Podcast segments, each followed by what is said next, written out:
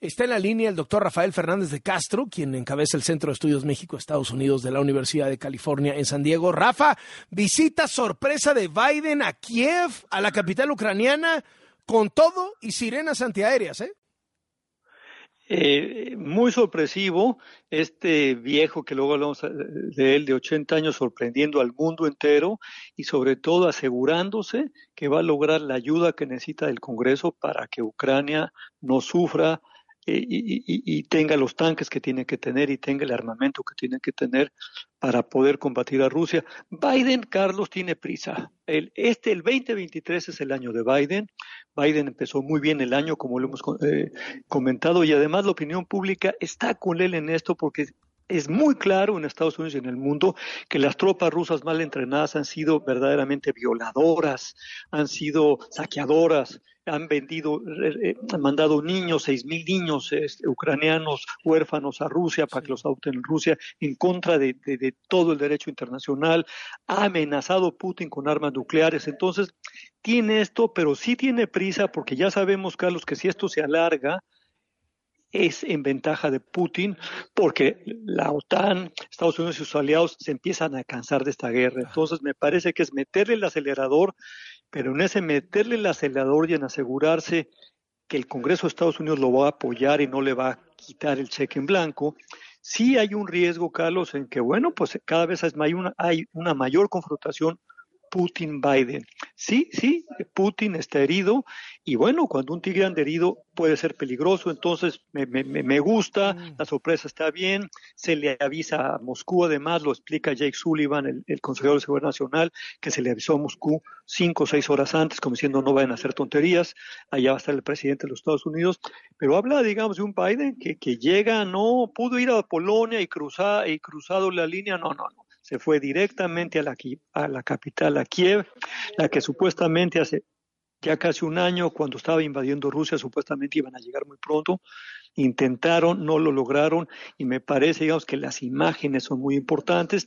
Y viene, yo te diría, Carlos. Es una imagen que busca hablarle más que a Putin, más que a Xi Jinping, más que al mundo, hablarle al electorado de los Estados Unidos y al Congreso de Estados Unidos y también a los aliados. Yo te diría, porque viene el fin de semana anterior, como tú sabes, fue la conferencia de seguridad de Múnich, donde incluso asistió Kamala Harris, donde estaban muchos senadores de Estados Unidos, donde estaba toda la inteligencia y los militares del mundo, y ahí se escaló la cosa. Ahí Blinken eh, tuvo una reunión con su contraparte de China y no les fue bien, se rasparon. Y entonces yo te diría, esto de alguna manera es decirle, es mandar la señal a Rusia, no vas a salir con esta, vamos a, a redoblar la ayuda a Ucrania, porque sí, me parece que Biden por el calendario electoral Estados Unidos tiene prisa y es el 2023 cuando tiene que hacer algo significativo. Si la guerra sigue y sigue y sigue, insisto, eh, cae, eh, le, viene bien a Rusia, le viene bien a Vladimir Putin, quien, bueno, ha sufrido Rusia, pero no ha sufrido lo que tendría que sufrir porque el el gas, el petróleo ruso se sigue vendiendo en el mundo y si no, y si no lo compran los europeos, lo compran los chinos y lo compran, como tú bien sabes, los indios. Entonces, no está fácil la cosa y me parece que Biden con esto quiere ganar más opinión pública en su propio país. Rafa, ¿se juega la viabilidad política Putin en esta guerra? O sea, o la gana o adiós Putin. ¿O cuál, cuál te imaginas que pueda ser la salida para que esto, como tú dices, de acuerdo a los planes de Estados Unidos, acabe rápido? Pero tú dices, Putin quiere patear el balón. Bueno, y, y, y para que se acabe rápido, ¿qué tiene que pasar? ¿Que pierda la guerra Putin? Eso, eso le costaría brutalmente, ¿no? brutalmente. No la va a perder Putin, Carlos. Y aquí la cuestión es, es lo difícil, es, es pensar en entonces, exactamente, ¿cuál es la salida? ¿Dónde, dónde, ¿Dónde pueden estar contentos todos?